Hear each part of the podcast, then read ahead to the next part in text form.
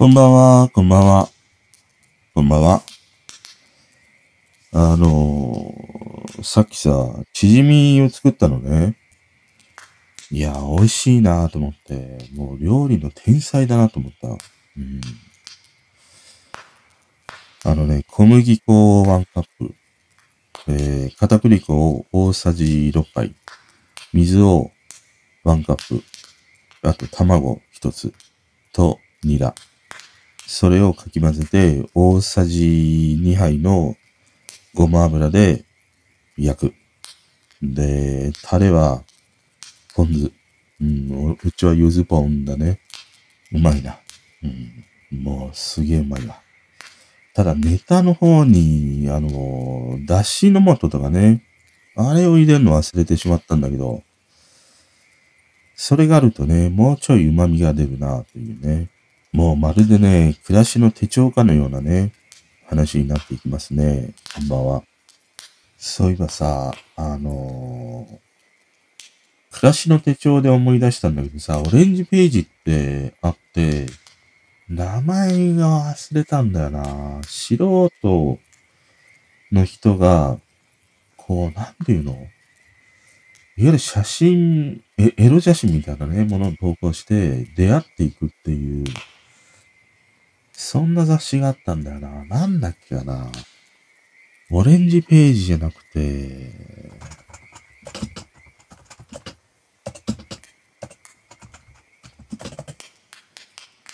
なんだっけ、なんとかページっていうのがあったんだよな。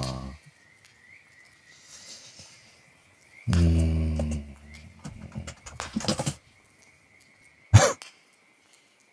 懐かしいんですけども、投稿にゃんにゃん写真とか あったね。熱射ボーイとかさ、あったな。あ、あ、これ懐かしいな。アップル写真館って、ありましたね。懐かしすぎるわ。1992年とか、それぐらいなんだ。ああ、あったな。今でこそさ、その一般のね、素人の人が、ツイッターとかさ、いろいろそのね、エロ写真みたいなものを投稿できるんだけど、昔はそういう場所がないからさ、こういうふうに雑誌にね、あの、投稿して、なんていうの？ね、見てもらうみたいな、そういうものがあったんだよね。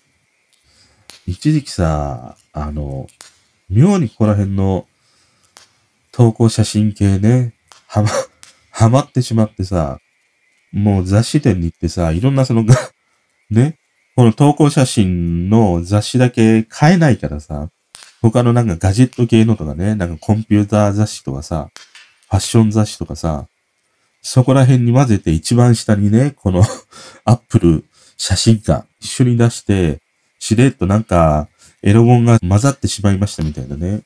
そんな感じで買ってたね。うん。いや、懐かしいわ。このニャンニャン写真ってさ、そうだよ、ニャンニャン、ニャンニャン写真とかさ、ニャンニャンクラブとかさ、素人の投稿エロ写真系のね、この雑誌が流行ったという時代があったよね。いや、懐かしすぎるわ。でも肝心なのが思い出せないな。オレンジページじゃなくてなんだっけかな。もしね、ご存知の方がいたらね、教えてください。ね、このエロ本はさ、なかなか俺、もう、早熟だからさ、早熟、早熟ボーイだからさ、もう小学校時代から、友達とね、チャリに乗って、エロ本を探すたびにね、よく出ていたんだね。その地元から少しね、離れたところの、あの、トラックとかさ、タクシー運転手の人がよく止めるようなね、駐車場とかその、路肩みたいなところがあって、そこに行くとさ、結構エロ本が落ちてるんだよ。その、トラックのうんちゃんとか、タクシーのうんちゃんが捨てていくんだよね。それ、それをさ、子供たちで拾いに行って、基地があったからさ、俺たちが集まる。そこに、その、拾ってきたエロ本ね、集めて、置いて、まあみんなでね、見るという。でもさ、俺はもう我慢しきれないからさ、みんながいない時に一人でね、見に行ったりしてた。で、そんなことを繰り返していくとさ、ある日、ねんだよ、雑誌が。俺らが集めた雑誌がさ、なくなってたりもしてさ、多分あれは誰か持ってったんだろうな。一人、独り占めしたくて持ってったんじゃないかなと思ったりして。もうすんげえ小汚いさ、エロ本で拾ってきては見たりしてたね。で、それが小学生時代で、中学生ぐらいになると、あの、あれがあったんだよ。自販機でさ、売ってんだよ、俺が最初、自販機でエロ本を買い始めた時は、まだエロ本がね、ガツンと、あの、表示されていたんだよ。昼間でも夜でも。でもそのうち、あの、何？あの、ミラーフィルムみたいなものを貼られてね、昼間は中のね、雑誌が見えなくなって、夜になると、後ろのバックライトで蛍光灯がつくから、それで中のね、雑誌がこう見えるようになるっていうね。まあその子供とかね、あの、活動している昼間の時間にはね、そういうものは見せてはいけないという配慮でそうなっていったんだけど、だから中学生ぐらいになるとさ、なかなかそう簡単に夜やる気ないじゃん。結局夜行かないとミミラーになっているからさ、買えなくなるわけだよね。だから夜にさ、なんとかうちをね、抜け出してみたいな。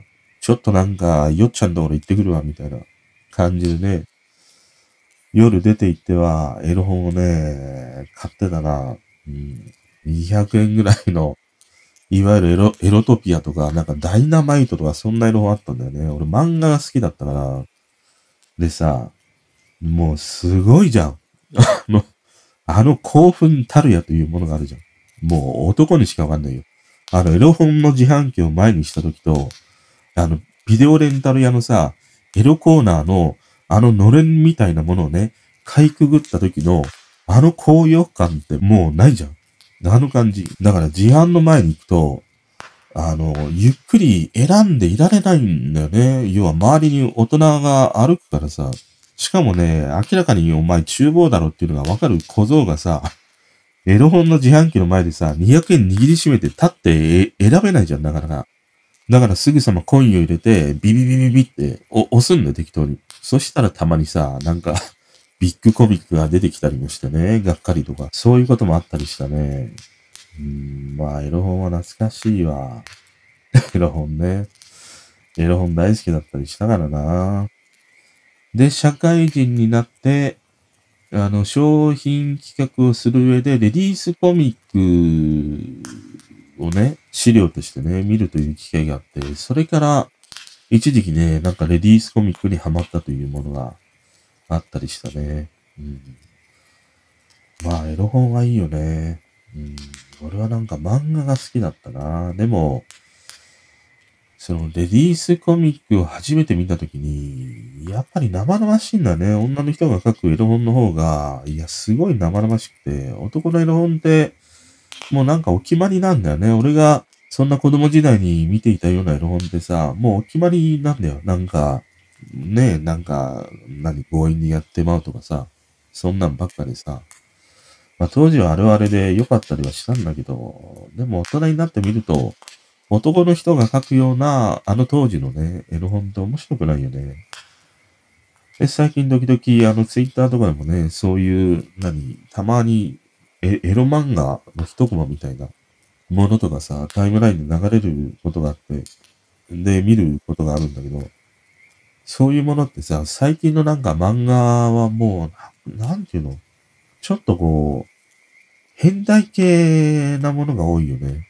うん。なんか、何？なんか擬人化して、してるとかさ、なんかあるね、一部だけにすごいこだわってみたいなものとか、割とそういう偏愛的な感じのものが多くてね、昔の、いや、なんかやってまうかみたいな、そういう感じじゃないよね。だいぶ変わってきたなっていうものがあるね。で、そんなようなエロ本を通って、それから割とエロ小説系だね。それにハマったね。あの、あの人の小説が面白いんだよ。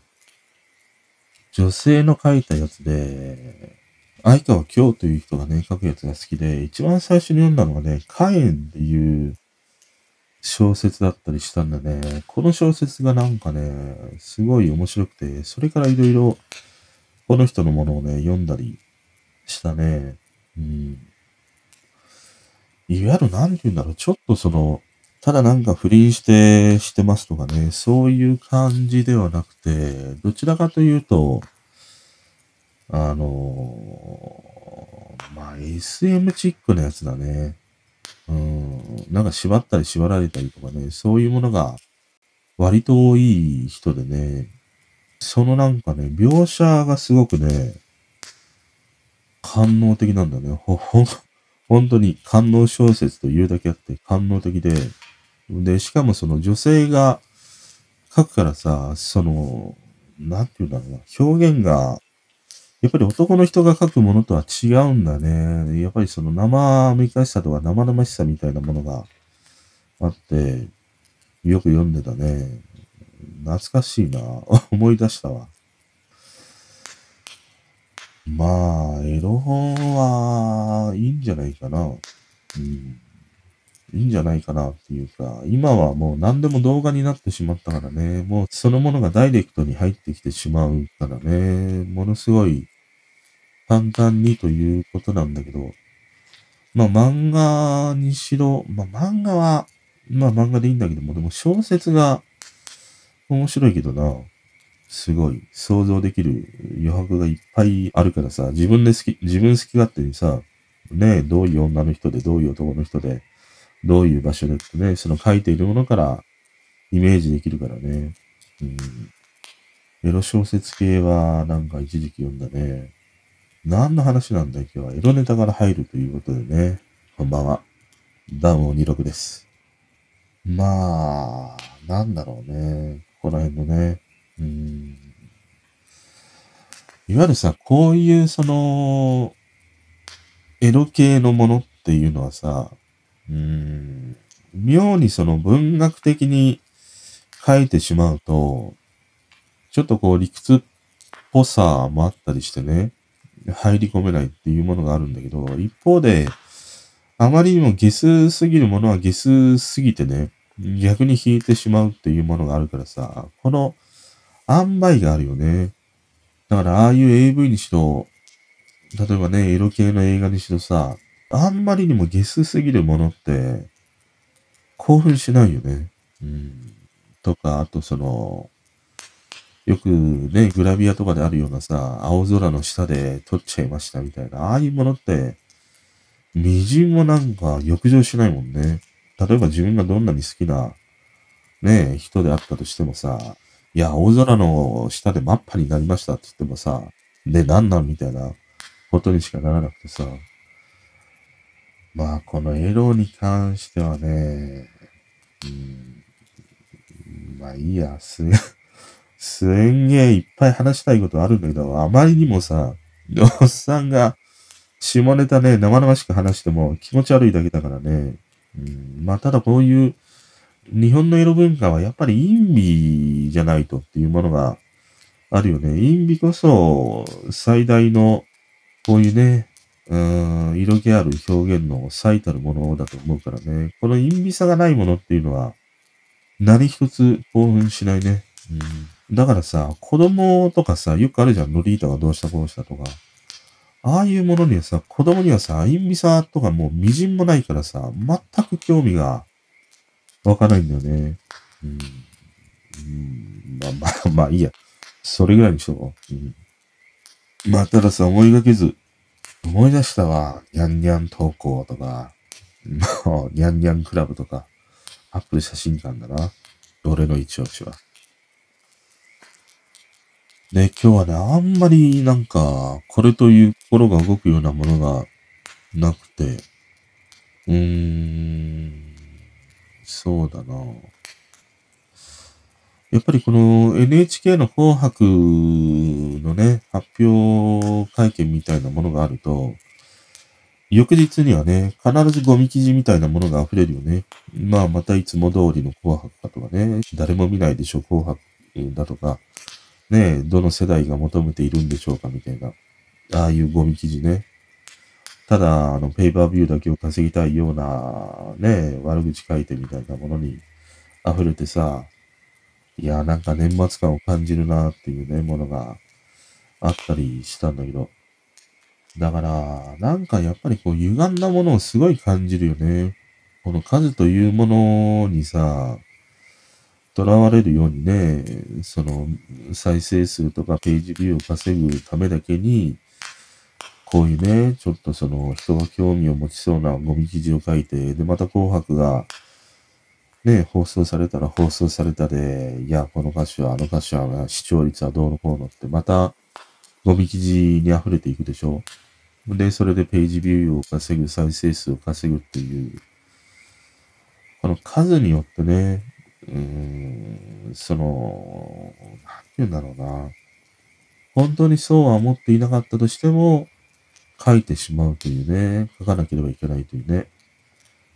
これが、まあ、うん、ゴミ記事がね、生まれていく背景にあるね。で、前にさ、あの、必ずヤフーのニュースは見るんだよね。で、それ以外に新聞があったり何があったりとかね、あの、時間があるときは見るんだけど、でも、その政治経済とかよりも、ね、こういう俺は芸能ネタ系みたいなものとかね、そういうものが好きなので、まあ大体それは、ヤフーニュース見ればこと足りるというものがあるからさ、見るんだけど、あの、面白いもので、あの、ゴミ記事しかさ、ピックアップされていないときと、両記事に溢れるときっていうのがあって、割とね、平日はもうゴミ記事が多い。本当に。月曜日から、うん、金曜日ぐらいまでっていうのは、もうゴミみたいな記事ばっか。で、週末の土日、金土かな金土日、に、日はあんまりか。まあ、あるか。金土日ぐらいは、まあ読めるなっていうものが、比較的多いんだよ。で、一番ね、いい記事が集まるなっていうのは、年末とかね、あと新年。年末と新年は普段あんまり多分寄稿しない記者の人とかね、あの、物書きの人が多分投稿するんだろうね。それがピックアップされるから、年末年始にはね、すげえいい記事が結構あるね。うん。だから、まあ極端な話、ヤフーニュースは週末の記事を見て、年末の記事を見てっていう、この、待つのタイミングだけね、見てればよくて、平場は、まあ、あんまり、見なくてもいいゴミ記事の方がね、多いなっていう、そんな印象があるね。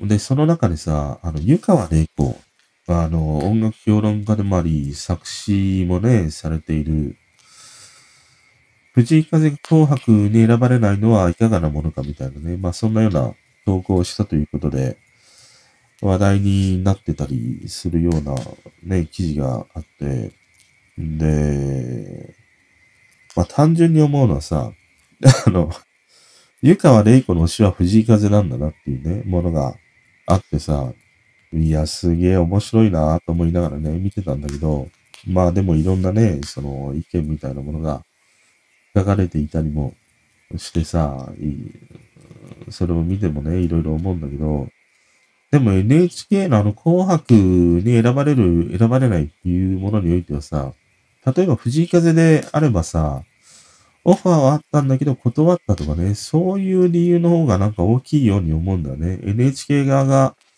藤井風を選ばなかったという感じではなくてね。だからその、湯川玲子いうのは選考基準がどうなのかみたいなね、そういうところでの話ではあるんだけど、まあそこら辺がオファーをしたとかしないとか、そこまではね、あの NHK は公表しないからさ、わからないけどね。でも藤井風はやっぱり今年もすごい活躍してるしね、今花がヒットしているというものもあるからさ、十分その紅白に出るだけの資格はあると思うんだけど、藤井風の場合はオファーが来たんだけどっていうものがあると思うけどな。ただそこで思うのはさ、やっぱりその、世代によって違うものがあって、湯川玲子のね、年代とか世代からすると、やっぱり紅白っていうのはものすごい権威があるね、歌番組であるっていう、そういう感じがあるんだよね。だから、これだけね、活躍している藤井風が出ないっていうのはおかしいっていうね、ものになるんだけど、でも俺世代も割とギリギリそれ、そんな価値観を持っている人が多いように思うんだけど、俺はあんまりその紅白にそれだけの価値があるとはもうあんまり思えなくなってたりするんだね。それよりもああいう年末に、本当にね、ファンの人とね、向き合うようなイベントであるとかライブをやった方が建設的だと思うしね。ものすごいやっぱり NHK のね、あの紅白すげえ時間も取られるしみたいなものがあるからね。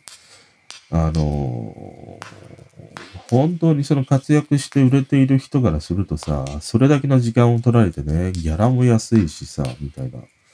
で、全国のね、お茶のままで見てもらえるっていうものはあるんだけど、売れていればさ、もう知られているわけだからさ、あんまりその紅白に出る意味ってね、見出せないっていうものにはなってきてるからね。昔あの紅白に出ることでね、一つのなんか勲章がついたかのようなものがあってさ、NHK 一回出ればね、もう死ぬまで食っていけるみたいな、そんな風に言われていた時代があったからさ、だからそういう時代に生きてきた湯川玲子だから、ものすごい紅白に出ることが価値があるというね、ものがあるんだろうなと思って見てたりしたんだけどね。でもなんかさ、可愛い行動ではあるなと思った。うん、いつまでもね、なんか女の子の心を忘れないというのがさ、自分の推しを素直に、なんで藤井風くんが選ばれないんですかっていう、この感じはさ、むしろ可愛いわ。うん、素直だなと思ったね。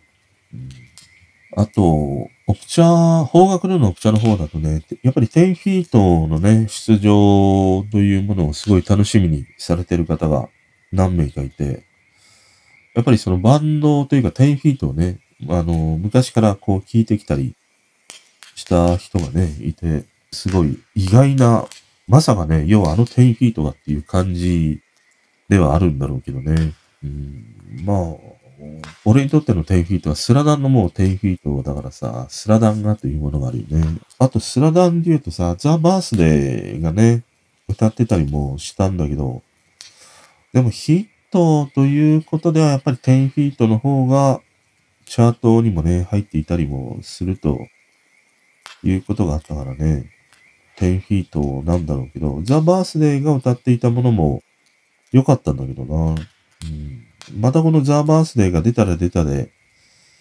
ね、昔から彼らを聴いているファンからするとさ、いや、ザ・バースデーが出るなんてみたいな、そういうね、感慨深いものになったのかもしんないけどね。サプライズで出てくんねえかな。ねえ。で、10フィートへの流れみたいなさ、ものがあってね、スラダンの映画が流れてさ、八村塁もさ、なんか来ちゃったりしてね、ついでに大谷さんも来ちゃったりしてね。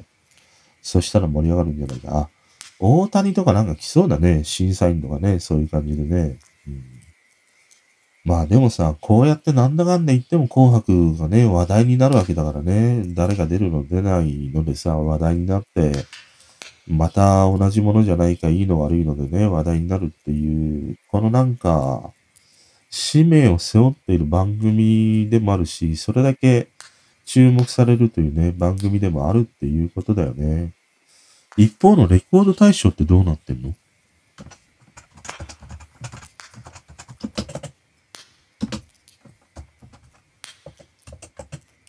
あーレコード大賞はあんまり、まだなんか公式からというのはないのか。うん、まあでも対象は昨日もちょっと話したけど、夜遊びだろうな。アイドルしかないだろうね。もうレコード大賞も価値あるものではもうなくなってしまったからな。ちなみに去年のレコード大賞は、セカオワか、ハビットだったんだね。で、新人賞が田中愛美。田中愛美って、んまり知らないな。うん。21年。21年が、ダイスか。ああ、そうだったな。ダイスだったな。俺にとっては割と意外だったな。レコ大がダイスっていうのが意外だなっていう。その角度から来るのかっていうのがあったね。で、新人賞がマカロネ鉛筆だったか。で、20年が、リサだよね、確かね。ホムラね。で、新人賞が、真田直樹。ここら辺の最近新人賞を取っても、あの、活躍が継続してっていうのが、ここ3年ぐらいだけ見るとね、マカロニ鉛筆ぐらいしかいないよね。うん、まあもちろん彼らもね、活動しているとは思うんだけど、なかなかこう、お茶の間の俺にまで届いてくるというものにはなっていないもんね。かつてはさ、やっぱり新人賞を取ったらね、しばらく2年3年は活躍できるみたいなね、そういうものがあったりしたんだけど、うん、まあ、それだけレコ大の価値が、やっぱりなかなかないんだよな。うん。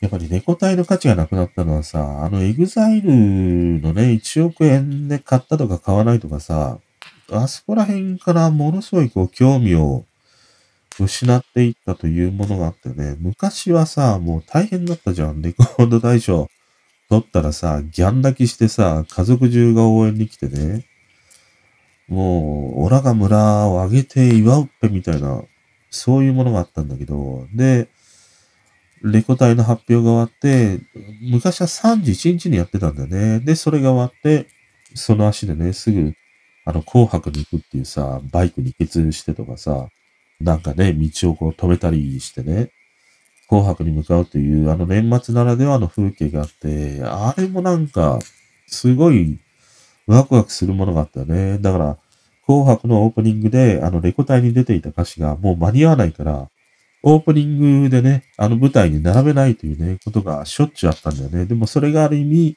そのステータスみたいなね、ところがあったというものがあって、あそこら辺のあの一連の結果的にはね、お茶の間をすごい盛り上げるね、演出になったと思うんだけど、あのワクワク感ってあるじゃん。で、個体取っちゃって、その歌詞がさ、紅白でもね、歌う。でもその時に、いや、間に合うのか間に合わないのかみたいなね。そういうドキドキ感とかね、ハラハラ感みたいなものもあって、もう一大お祭りだったね。あの、猫体から紅白の中で。そして、ゴーンっていうね、行く年来る年で、一気にね、なんか、わびさびの世界にさ、誘われていくっていうね、あのなんかもう空気感が、もう大好きでたまらなかったね。うん、ちなみにまた振り返ってみようか。うん、まあ、1980年。1980年のレコ隊は誰でしょうか？雨雨降れ降れもっと降れって雨の文字ヤシラキ。新人賞がタシちゃんがハッとしてグーだ。1980年は。昨日あの80年代の曲を聴いていて、あれがいいなと思ったんだよな、トシちゃんの歌で。あの、ブギウギ I love you。恋はブギウギ I love you っていうね、あの曲はなんかいいなと思ってね、聴いてたね。で、1990年。90年は誰でしょう？レコード大賞。もちろん90年といえば、ピーヒャラ、ピーヒャラ、はははははっていうね、小田哲郎。踊るポンポコリン、BB クイーンズだね。へえ。で、最優秀ポップスボーカル賞に竹内まりやの告白なんだ。あ、なんかこの辺は説得力があるな。最優秀ロックボーカル賞には、サザンの真夏の果実。で、新人賞が忍者、お祭り忍者というね。最優秀ロック新人賞にはさよなら人類。だから、あれの時代か、イカ天の時代か。で、アルバム賞にはユニコーン、けだものの嵐。えー、懐かしいね。いや、まだこの時代はなんかあったな。意味があったな。最優秀アルバムニューアーティスト賞にはフリッパーズギターのカメラトークとかだもんね。うん。編曲賞には瀬尾一蔵の壊れかけのレディオって壊れたまんまじゃないかというね。ラジオだよ。まだ90年代はなんか価値があったな。で、2000年。2000年といえば、誰でしょう？レコード大賞。風に戸惑うよ大きな僕ってね、津波。津波がね、レコード大賞ですね。で、歌唱賞が、香西香り。で、最優秀新人賞が、そうか、氷川きよしなんだ。箱根八里の半次郎。氷川きよしって2000年なんだ。まだそんなもんか。2000年、23年ぐらいしか経ってないの、氷川きよしって。デビューして。そんなことないよね。もっと前からいたよね、氷川きよし。いや、2000年なんだ。そうか。たけし軍団からなんか出てきたんだよね、確かね。たけし軍団の後押しでみたいな感じで出てきたんだよね。たけし軍団じゃない、たけしのプロデュースかなんかでとか、そんな感じで出てきたんだよね。そうか。紅白の顔ぶれを見て物足りないと思ったのは、氷川きよしがいないんだよ。限界サバイバーがいないんだよ。本当に。氷川きよし。元気でいるだろうか。そうか、新人賞か。で、アルバムが、あ、で、アルバム賞が浜崎あゆみ、デューティー。うーん。小柳ゆきか。あ、なんかだいぶ時間が、俺の中でずれてるな。2000年か、小柳ゆき。あなたのキスを数えましょうだよね。アルバム賞だと、ベストアルバム賞だと椎名林檎とかね、ミーシャ、浜崎あゆみがここら辺が並ぶんだね。うん、まあ、この時代はもう CD がめちゃくちゃ売れていた時代でもあるからね。うん、まあ、レコード大賞という冠に負けないだけの、このね、フィジカルが売れていた時代ということもあるね。で、2010年。2010年は誰でしょう？あザイルでした。エグザイル。I wish for you. この年だったのかな？なんかね、顔の買わないのみたいな。で、最優秀歌唱賞が、近藤正彦、心ザンバラ、マッチでーすっていうね、昨日こき下ろしてしまったマッチが、最優秀歌唱賞というね、ところですからね。うーん。で、新人賞がスマイレージ。うん、やっぱりこの2000、2010年はダメだな。2000年はまだあったね。意味がね。2001年はレコード大賞が浜崎あゆみのリアレスト。新人賞がウィンズか。いいね。最優秀歌唱賞が田川琴美。まだあるな。2002年。大賞が、ボヤージュ、浜崎あゆみ。歌唱賞が、森山良子。新人賞が、中島美香スターズ。長島美香も2002年か、まだ20年ちょいぐらいなんだね。まだあるな。まだ意味があるな。2003年。大賞が、いや、浜崎あゆみ無双だな。2003年も浜崎あゆみだね、レコ大。No way to say だね。で、歌唱賞が氷川きよし。で、新人賞が人とようか。そうか、人とようとか、ま、2000年なんだね。で、2004年。大賞がサイン。ミスチルね。これは物議を醸したね。大賞を取ったんだけど、会場に来なかったというね、ものだよね。で、歌唱賞が夏川りみ。で、新人賞がお使い。確かこの年以降からなのかな。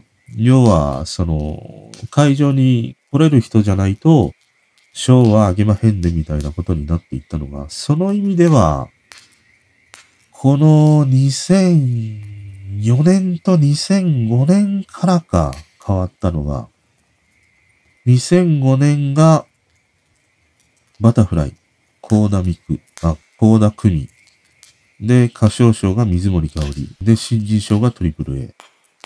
うん、やっぱり2004年と2005年だな。これで見ると。すごいわかりやすいのがさ、例えば2004年のミスチルのサインがレコード大賞を取った時の新人賞の、えー、ノミネートで言うと、大塚愛、北山武史、平原彩香、森山愛子、あの、まあまあ、名前知っているじゃん。でもこれが、2005年になると、新人賞のノミネートって、オーズっていうのかな？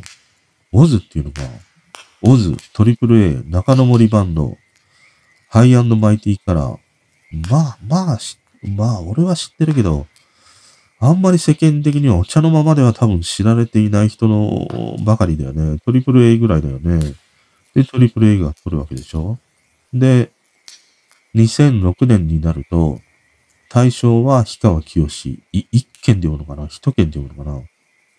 で、歌唱賞が高田組。で、新人賞が綾香。やっぱりなんかずれてるな。綾香ってもっと昔かと思ったけど、綾香2006年なんだね。で、新人賞のノミネートが綾香と、サンセットスイッチって知らないし、山本明、あとワット、あのー、二人ね、ウエンツと小池徹平ね。そうか、ちょっと発見したかもしんないな。2004年でミスチルサインからがあんまりこのレコ大の権威がどんどんどんどんなくなっていったということでもあるな。2006年はコブクロの蕾でしょ？で、最優秀歌唱賞がエグザイル。で、新人賞がキュートか。うん。この年の新人賞のノミネートもキュート、ジョン、ジョン、ジョングリって誰だ俺。ジョンリか。ジョンに、で、ステファニー、高杉さとみ。なかなかに知らないもんな。そうか。やっぱり2000年で津波が来て、2001年から始まるこの浜崎あゆみ無双だな。ここら辺からちょっとこの日本レコード大賞の権威的なものが少しずつこう沈みつつあるというものがあるかもしんないね。まあでも確かにセールス的には浜崎あゆみね、頭一つ二つ飛び抜けていたからさ、この2001年から、えー、2003年、3年間連続というのは、まあわかるよね。で、2004年でこのミスチルでサインで、レコード大賞を取ったんだけど来ないからっていうことでね。まあこれからは来る人だけしか選びませんっていうことになってからが、まあ、意味がね、それほどなくなっていったというものになったね。だから、もう一回そのレコード大賞の意味をね、持たせたいのであれば、別に来てくれる人だけではなくてね、本当にすべてのね、この方角の中から、本当の意味でその対象にね、値する人を選んでいくという方法を取ればさ、ねえ、やいのやいの言われないと思うんだけどな。やっぱりこのレコード大賞が大きく変わったのは2004年以降だな。うん。それがあるな。確信したわ。2004年以降からじわじわこう変わっていって、で、2008年から8、9、10、までが、エグザイルが3年立て続けて、これがね、まあお金で買ったというふうにね、言われてからが、一気に落ちていったね。うん、で、その次がね、2011年が AKB だよね。ここでもうとどめだろ。で、フライングゲットが対象を取るというね、ことでしたね。えー、面白いね。こういうふうにちょっと過去の紅白とか、リコタイを振り返っていくのも面白いね。まあ、このショーに関してはな、そうだな。あの、プロレスでさ、またね、プロレスの話なんだけど、有田のものを見ていて、もともとあの、IWGP って今ね、ずっとチャンピオンベルトがね、引き継がれているっていうものがあったんだけど、あの IWGP って、確かにさ、最初って、あの、ベルトをどうこうっていうものではなかったんだよね。IWGP で世界で一番強いレスターを決めるっていう、その、トーナメント方式の大会のことをね、IWGP って言ってたんだよ。それが変わってね、その、NWA とかさ、ああいうものと同じように、ベルトっていうね、そういうものにこう変わっていったという経緯があるんだけど、そういうなんか本当の意味で方角の中での IWGP をね、決める、方角の中で IWGP を決めるって言ってることがおかしいのか。ね、IWGP って池袋ウエストゲートパークじゃなくてインターナショナルレスリンググランプリだからね。インターナショナル、グローバルだからね。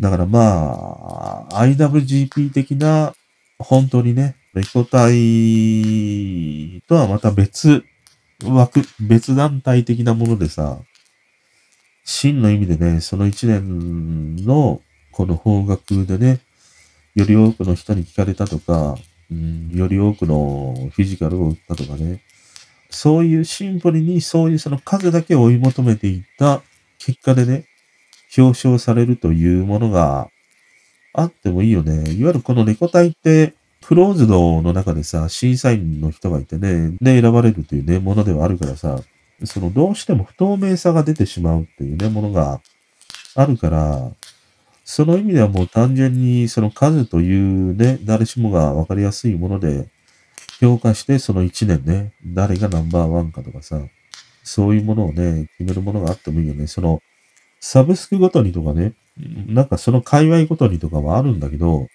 日本の方角全体として一番本当にね、売れたもの、聞かれたもの、再生数で見られたものとかさ、TikTok で一番再生数を稼いだものとかね、それの基準で賞を決めるっていうね、その IWGP 的なね、真の意味でのナンバーワンをね、数で決めていくっていうものがね、あってもいいように思うけどな。